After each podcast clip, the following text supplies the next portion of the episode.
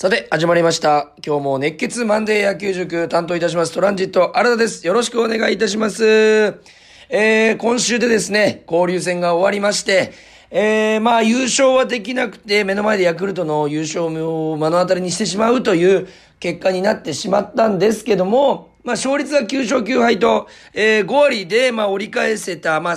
まあ最低限、本当はですね、勝ち越しを3、4あたり作りたかったんですけども、まあ、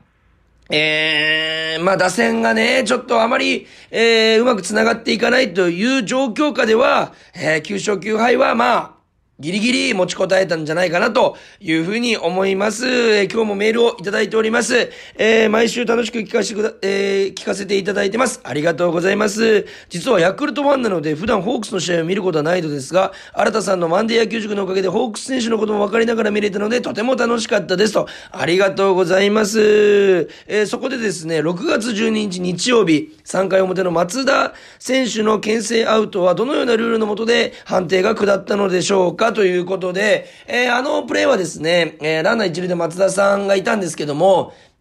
えーピッチャーが牽制して、一、一回、えーセーフという判断が下りまして、で、相手のファーストのヤクルトのオスナ選手が、えー一瞬松田さんが、えーヘッドスライディングで戻って立ち上がって、えーファーストベースに、えー立とうとしたところ、一瞬ベースから足が離れたのを見てパンとタッチして、結果的にアウトという風になったんですね。えーなので、えーまあ、えー詳しいルールというか、えー複雑なルールがあったわけではなくて、えーベースから単純に松田さんが離れていたところを、えーオスナさんが見逃さずに、えータッチしたという、えーまあ、オスナさんの大ファインプレーであったと思います。えーで、6月9日オリックス対ヤクルト戦でも同様のプレーがあったのですが、その時はリクエストをしたのですが、リプレイ拒否となったの、えーリプレイ拒否となっていたのとの違いがありましたら教えてほしいですということで、あ、すいません。僕、このプレーをですね、あまり、えーあまりというか見てなかったんですけども、多分ですね、えー旦判定が下ったというところで、え間違いなく、えーアウトだ、セーフだという判断が下ったのと、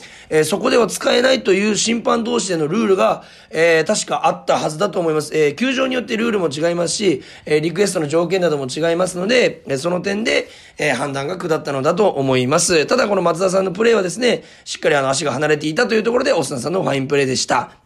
えー、そして、続いて、ごとぞうさんからのメールです。ありがとうございます。えー、スワローズ戦3連敗で終わった交流戦、やはり日本一になると、選手たちに自信がつくのでしょうかえー、確かに、えー、今までホークスの選手たちがしてきたような王者のプレーが多く見られましたということで、えー、ヤクルトの選手たち、とにかく、えー、そうですね、まあ、後ほどお話ししますけども、えー、まあ、全員が機能していたというのが僕の第一印象。実はあの、第2戦土曜日の試合を見に行ったのですけど、えー目の前で優勝が決まった時ですね、えー、まあ、村上選手がね、爆発的な活躍をしたんですけども、それ以外の選手も、えー、3連戦通して活躍していた、まさに全員が、えー、歯車が噛み合った、えー、チームになっているというふうに思います。そして、えー、特に日曜日のプレーで、牽制で、オスナ選手が、えー、松田さんをタッチしたところ、えー、先ほどの話ですね、えー、外国人があそこまでプレーに集中しているチームはやはり強敵だと思います。ということで、本当にその通りでございます。えー、ホークスもですね、グラシアルさんが積極的な走塁を見せる、こういうチームが強いんですよというのは以前ね、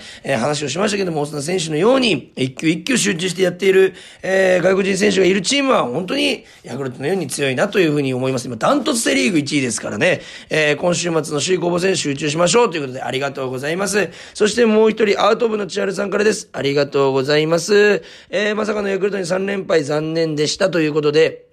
私はイベント試合が大好きなので、5月はファイト九州で、えーそして6月は高ガール、えー7月は高野祭典を観戦です。えーということでね、えー本当に球場がね、えー全体でお客さんも含めて盛り上がっていると、えー球場でもらったユニフォームが20着以上増えてしまいました。素晴らしいじゃないですか。それだけでね、あんだけカラフルな、えーユニフォームだったら、本当にクローゼットとかカラフルになっちゃって、本当華やかになる、えーユニフォームばっかりだと思いますけども、えー7月には大事なビッグイベントがペイペイドームで開催されます。オールスターゲームですね。えーこちら今宮選手、柳田選手は現在ファン投票第1位、三森選手も第セ,、えーセカンドで第2位と健闘中ということで、えー本当に、えーオールスターに向けて、牧原選手なんかもね、えーぜひ絡んでいってほしいですし、えー上位ギリギリにいましたので、そこも、えー非常に楽しみだと思います。新田さんのエキサイトホークス、えーゲスト解説出演、えー楽しみですとありがとうございます。そちらも頑張っていきたいと思います。それではですね、えー、交流戦最後の週を、えー、今回も振り返っていきたいと思います。それでは始めましょう。プレイボール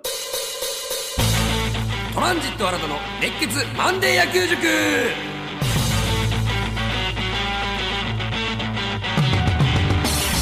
はい、ということで、えー、先週分のね、えー、対阪神戦3連戦とヤクルト戦3連戦振り返っていきたいと思います。えー、まずですね、阪神戦3連戦振り返って、えー、1試合目、えー、0-2で落としてしまう、その後1-0で勝って4-0で勝つと、全試合が完封という形で決まるという、まあ珍しい、えー、3連戦になりました。まず、えー、1試合目ですね火曜日7日ですね、えー、石川投手7回7安打2失点。115球。本当に力投なんですけどもやっぱり悔やまれるのがここまでいいピッチングをしてくださると、えー、6回表の大山選手にタイムリーを打たれたあの本当に、えー、2球。えー、あの2球の攻防が僕はすごい気になったと言いますか、えー、2アウト2、3塁でピンチを背負って、それまでもピンチを背負っていたんですけど、要所を抑えていたところで、えー、交流戦大絶好調の、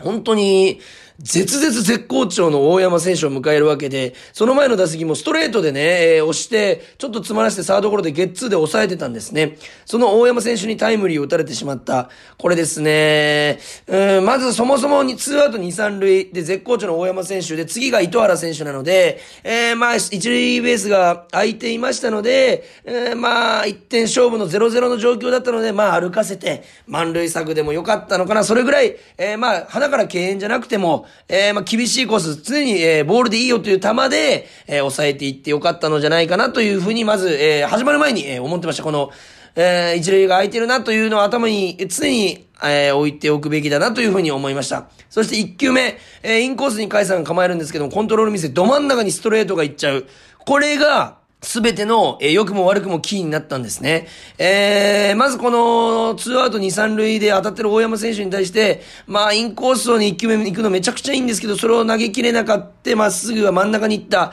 正直投げた瞬間終わったと思ってね、ヒヤッとしたんですけども、大山選手がなぜかこれを見逃したんですね。え、なんで俺これ見逃したんだろう？チャンスは初球って日頃言って、僕も言ってますし、えー、調子のいい大山選手なら、えー、手が出たはずなんですけども、それに対して手を出さなかった。ちょっと不気味な空気がしたんですね。そこに、2球目、えー、タイムリーを打たれてしまった真ん中のスライダーがね、入っちゃって、大山選手に完璧に捉えられて左中間、えー、ツーベースになってしまうんですけども、これ一発目ストレートを見逃した時点で、あ、変化球狙いなのかなと判断できていれば、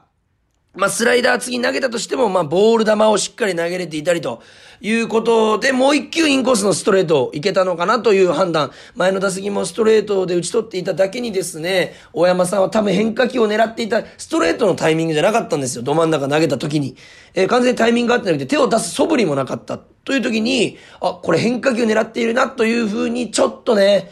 まあ、バッテリー間で意思疎通が取れてればなということで、結果的に真ん中に行っちゃったから打たれてしまった。これがいいコースだったら打たれてなかったかもしれないんですけども、えー、変化球を狙っていて、さらに甘いコースだと、まあ、それ大山、今の大山選手なら、えー、打つかなという、まあ、大山、打った大山選手はもちろんすごいんですけども、この2点で、えー、打線、えー、まあ、試合が決まってしまったと。えー、まあ、打線はですね、相手の西投手の前にチャンスを作るも、えー、まあ、本当に残塁が多くて、まあ、1イニング2本ヒットが出たのが、えー、8、えー、3回だけですね。3イニング目だけ。で、チームとして8安打と、タイガースより打ったんですよ。阪神よりも打ったにもかかわらず試合に負けてしまった。まあ、西投手が要所でギアを上げたっていうのも、一つの、まあ、敗因ではあるんですけども、まあ、西投手の本当にベテランというか、えー、うまい投球、西さんらしい投球を見せつけられたなという感じでございます。そして6月8日、えー、水曜日1-0で完封勝ちします。なんかね、前日をやり返したような、えー、気持ちになりましたけども、東山さんが6回3安打無失点、95球の力投、本当にね、あの、えー、今シーズンはノーヒットノーランも決めてますし、東山さんの安定感が本当に際立つような試合が続いてます。えー、持ち前のテンポと打たせてるピッチングがね、えー、非常に多くてゴロが多い、えー、ゴロアウトが多い、本当にこれがね、えー、東山さんのバロメーターでありますし、とにかく守備が守りやすい。えー、まあ、ノックを受けているような感覚を僕は常にや、えー、セカンドを守ってた時、現役の時ですね、高校時代、えー、感じてたんですけども、本当に三振バタバタ、三振三振、フォアボール三振とかよりも、全然セカンドゴロ、ショートゴロ、サードゴロの方が、守備としてはリズムができるし、守りやすい。これを体現してくれたんじゃないかなというふうに思います。そして特にですね、東山投手の手元の、えー、変化球のキレと変化量ですね。これが非常に素晴らしかった。もうバッターの手元ギリギリでクイッと変化するスライダー、えー、スプリット、えー、そしてそのキレですね。変化量とキレ、グッと切れるにも、えー、曲がりにもかかわらずその量が大きいと。かなり曲がるといったようなキレが、え、相手のバッターを翻弄させたのではないかなというふうに思います。そしてその中で東山さんを助けた4回表2アウト1、2塁からですね、えー、ライト前に糸原さんにあわやタイムリーかというヒットを打たれるんですけども、ライト、普段あまり守らない中村晃選手がですね、えー、後編球でホームを刺すと、いや、これが本当この試合のターニングポイント。正直ここで1点入っていたら試合の流れは大きく変わっていた。東山さんの投球も変わっていったというところで、中村晃さんがもう本当ドンピシャの送球で、えー、甲斐さんの必死のタッチもあって、えー、まあ、えアウトにして、え流れを見事ホークスに持ってきて、そのまま4回裏に先制点をつなげ、え先制点につなげるというところで、あのー、なんていうんですかね、本当にピンチの裏にチャンスあり、といった言葉を、えー、試合中にホークスの選手がやってのけた試合になりました。えー、この中村明さんの好返球がまさにターニングポイントになった。というふうに、え、思います。1-0で見事勝利を挙げると、そしてしっかりセーブをね、モイネロさんが挙げるということで、今年のモイネロさんもね、本当に安定感が半端ないですね。本当に日本一の左腕だと僕は思っております。えー、もう間違いなく日本一の抑えだし、あのね、変化球とストレート打てる選手はね、交流戦では特にもうなかなか出てこない。こんな短期間勝負じゃね、モイネラさんを打ち崩すことはできませんので、えー、素晴らしい投球を見せてくれました。本当に中村明さんの後変球と東山さんの粘りのピッチングでもぎ取った一勝でした。お見事でございます。そして6月9日木曜日、えー、4-0で完封勝ち。なんといっても、冷投手の9回5安打無失点の完封勝利。素晴らしいね。レイさんが見事ね、あの中継ぎで調整していた時から、えー、調子を徐々に取り戻して、えー、まあ前回ですね、ちょっとまあ負けてしまったんですけども、えー、今回は、えー、完封勝ちでやり返すということで、まあレイさんはですね、まあ、124球という数字がまずびっくりしたのが、えー、9回投げるにし、投げた中では少ないなと。えー、レイさんの印象としてはちょっと球数がね、多くなってしまってフォアボールが出ちゃうと。いうところで、まあちょっとテンポも遅くなって悪くなってしまうという傾向が今まで僕のイメージの中では見られてたんですけども、今回はですね、リズムよくポンポンポンポンバッターに打たせて取って、えー、球数を少なくしていった。えー、まあリズムがいいのでバッターもボール球に手を出してくれて、好循環に、えー、レイ投手としてはなったと。でも一番のポイントとしては、やっぱレイさんの課題の、えー、立ち上がりですね。えー、初回2回をうまくボール球を振らせて抑えた。えー、まあ阪神打線をうまくこっちが飲み込んでいったところが、まあレイさん9回、えー、完封につながったんじゃないかなというふうに思います。がっちり相手の主軸も抑えてましたし、完全なボール球を振らせていた。というのは、まあ、球のキレもありますし、まあ、リズムがいいので相手バッターに考えさせてなかった。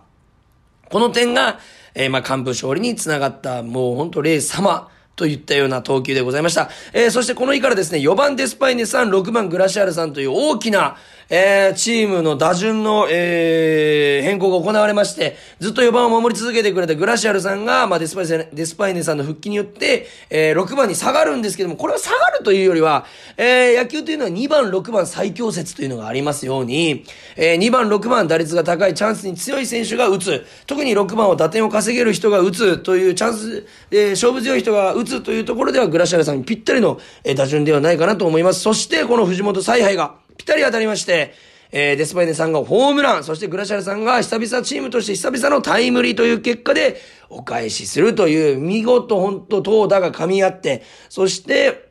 藤本さんの采配もぴったり当たった気持ちのいい勝利でございました。えー、ちなみに、この4番デスパイネさん、6番グラシアルさん、なんで4番5番で並べないのかという疑問が、えー、皆さんの中で生まれる、他のチームでは、えー、並んでるね、外国人が並んでるチームはあるんですけども、なぜホークスが並べないのか、なぜ藤本監督が並べないのかと言いますと、これ、藤本さん曰く、えー、2人外国人を並べてしまうと、ちょっと足を使った攻撃ができなくなると、えー、やりづらくなるといったところで、5番に日本人選手、足が使える選手を置くことで、えー、打線として、えー、脱線として機能させるという、えー、まあ意味があるということで、まあ5番には中村明さんだったり、牧原さんだったり、えー、というのが入って、チームをうまく循環させてる、打順をうまく繋いでるというところが見事、ビターッと当てはまった試合でございました。えー、まあ打線としてはですね、複数点というよりはもう1点ずつ、えー、小刻みな点数の取り方をしまして、初回と、えー、3回、4回、5回ですかね。まあこれがね、ジャブのように相手に効いていって、ダメージとしては結果的にでかい、えー、そういった攻撃になったと思います。見事噛み合った。えー、初戦落としたので心配だったんですけど、2連勝で取り返した、えー、勝ち越し、カード勝ち越しを決めた試合でございました。そして、6月10日から、えー、昨年、えー、日本シリーズ王者、ヤクルト戦でございます。結果的に皆さんご存知のように3連敗を喫してしまって、ちょっと今のね、ホークスの現状と、えー、ヤクルトの勢いがもうまんま、試合に出ちゃったような3連戦でございました。まず初戦、1対3で、ま、負けてしまうんですけども、この試合はですね、交流戦優勝を左右する大切な一戦でございました。えー、首位ヤクルト、そして2位3位で追っている、えー、まあ、ホークス、えー、といったところの首位攻防だったんですけども、まあ、ここで勢いを完全にヤクルトに持っていかれたと。まあ、千賀投手7回6安打2失点と本当に力投115球。本当に今年の千賀さんはね、安定感がさらに増して、9奪三振、しっかり三振も取れていると。えー、まあ、ただ球数がおちょっと多いような傾向と、えー、ストレートフォークの空振り率がちょっと低かったかなというところで、やはりいい時の千賀さんはですね、あの、フォークの空振りが常に、あのー、取れていて、まあ、フォークを投げたと時点で、ボール球か空振り、この2択に分かれるぐらい、本当にフォークがキレッキレ。まあ、この日も悪くはなかったんですけども、ヤクルト打線がうまくついていったかなと。ただ本当に安定感抜群の千賀さん、エースらしい、本当にかっこいい投球でございました。ただ打線がですね、3回までに7安打放つも1得点。え、結果的にその3回までに7安打で1得点しか取れず残塁が多くて点が入っていないと、まあちょっと相手に流れが行きやすいというような状況で4回にその3回まで7安打で、えー、点が取れなかった次の回4回に決勝ホームランを打たれてしまうと。えー、いうところで、まあ、まさにこの野球の、本当に序盤でね、チャンス作るも点が取れない時って気をつけた方がいいんですよ。本当に、えー、相手にコロッとね、負けちゃうような点を取られ方をしてしまう試合が本当に野球って多いんですけども、まさにそういう形になった。まあ、ちょっと、ね、残塁が多くて点が入っていないとまずいなという雰囲気がチームに流れて伝染して、まあ、ちょっとね、まあ、マイナスというかネガティブなプレーになっちゃうというのが、まあ、野球のね、あるあるなんですけども、えー、そうなってしまったのかなというふうに思います。まあ、ただね、次の日に向けて、あの、3番山田、4番村上といったね、この、相手の主軸を抑えないとなという、まあ、どちらにもホームランを打たれてしまった。しかも、ワンスリーから打たれてる。まあ、バッティングカウントと言いまして、ワンスリー、ワンツー、えー、まあ、ノーツーとかいうカウントはですね、えー、まあ、ボールが先行しているので、バッターは好きな球だけ待ってて、まだ空振りしても大丈夫という余裕があるので、思いっきりスイング仕掛けてくるんですね。自分のスイングで。空振りしてもいいという気持ちで。なので、特に注意が必要なんですけども、そのワンスリーというカウントから、まあ、綺麗にホームランを打たれてしまった。しかも3番山で4番村上という、その、乗せてはいけない打者にた、えー、打たれてしまったというのが、まあ、ヤクルトの勢いをまあ表しているんですけども、このね、2人を、えー、次の日抑えないとということで、6月11日土曜日、えー、私が現地観戦しに行った試合なんですけども、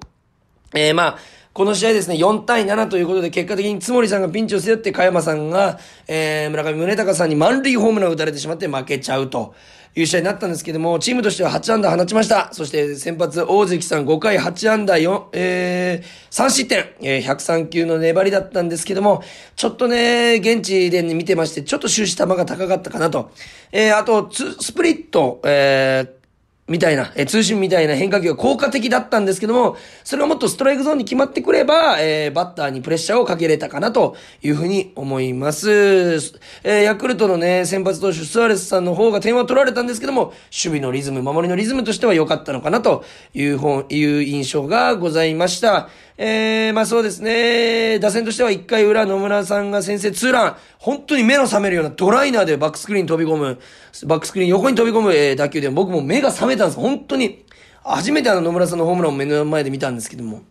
本当にパンチ力が良くて、えー、打ったのが高めのストレートの球、それをあそこまでパンチ力で運べるというのはさすがだなというふうに思います。そして4回裏、えー、厚尾こと松田さんのタイムリーツーベースがもう本当この日一番の球場の盛り上がり、えー、でした。ツーアウトから牧原さん、えー、初球ヒット、これで13試合連続ヒット、そしてグラシアルさんのヒット、そして正木さんのフォアボールでツーアウト満塁を作り、松田さんが、えー、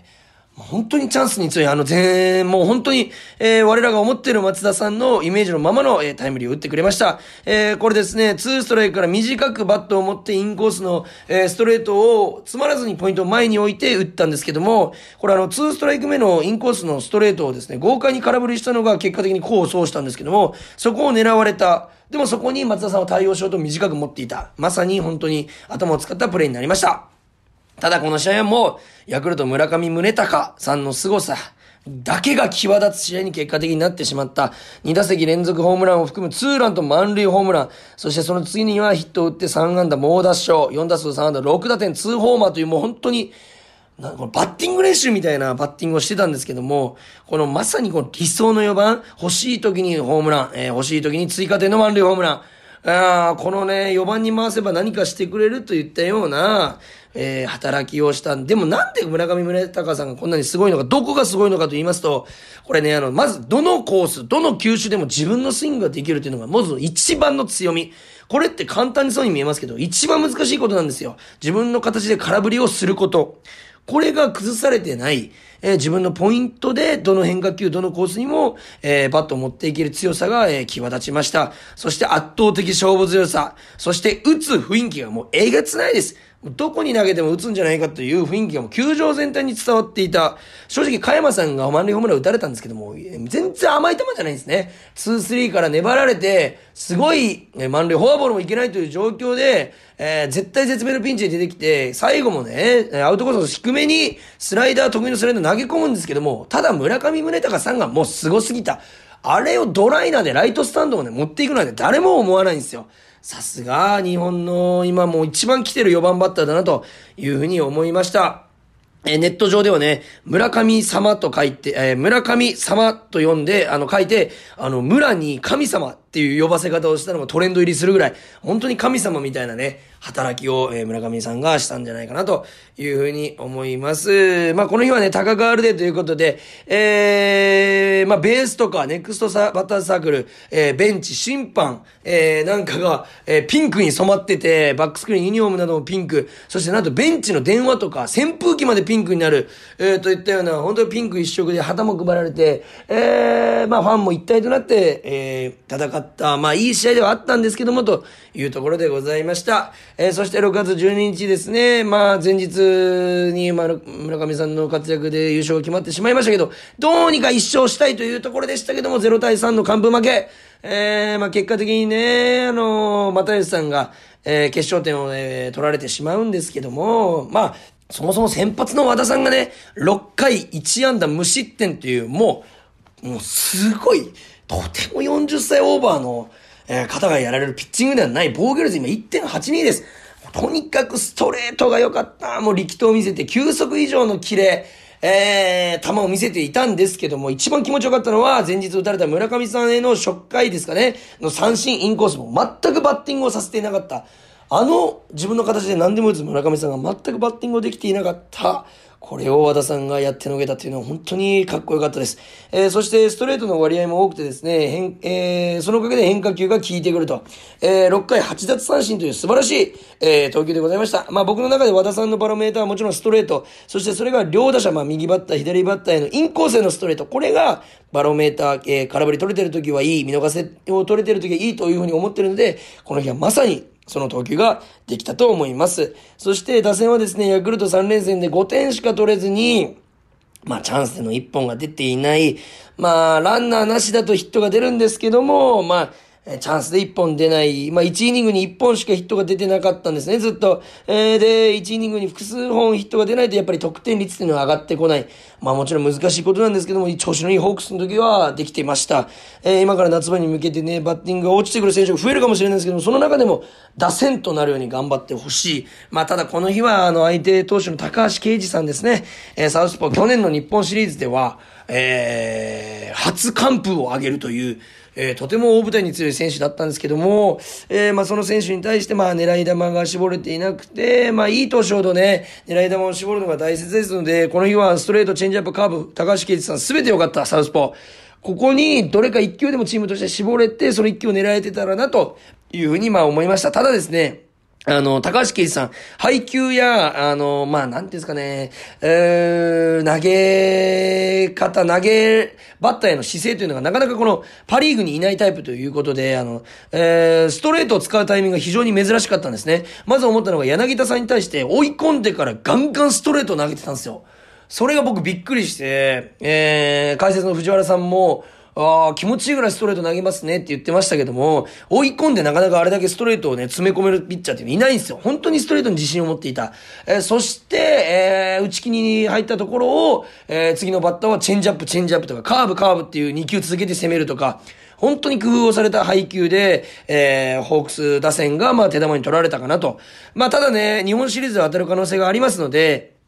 ここね、あの、えー、どうにかね、対策をしたいですし、まあ、リリーフが大事という、あの、交流戦のテーマは何ですかとメールをいただいたときに、えー、僕はホークスのリリーフが打たれなければ、このリリーフが日本シリーズを、えー、交流戦を決めると思いますって言ったんですけども、ヤクルトはなんとリリーフが無失点だったんですね、交流戦。このピッチングすると、まあ、それは勝ちますよ。全、えー、カードを勝ち越しという、えー、完璧な完全優勝を成し遂げたヤクルトなんですけども、えー、やっぱりそのピッチャーの働きがうまくいったのかなというふうに思います。まあ、交流戦の総括として9勝9敗、えー、まあ、ただ後半打線がね、失速してしまって残塁が多かった。そして僕はちょっと気になったのが、まあ、敗戦処理とは言いませんけども、負けてる試合ね、ちょっと、えー、差がついて負けてる試合に、後から出てくるホークスのピッチャー陣が、ちょっともうちょっとピシャリとね、抑えれることができたら、えー、まあ、まだ逆転の目もありますし、ちょっとチームとしてもまだ締まった試合、乗っていける試合になるんじゃないかなというふうに思いました。ただね、9勝9敗をね、プラスに捉えることが僕は大事だと思いますので、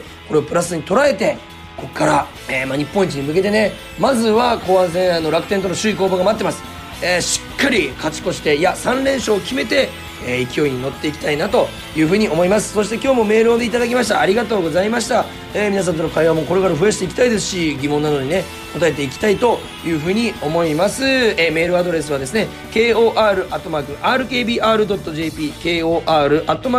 kor.rkbr.jp までお寄せください、えー、懸命にですね野球塾と書いて送ってください、えー、皆様の様々な質問疑問に答えていきたいですし、えー、皆さんの感想なども送っていただければ嬉しいと思います。それでは、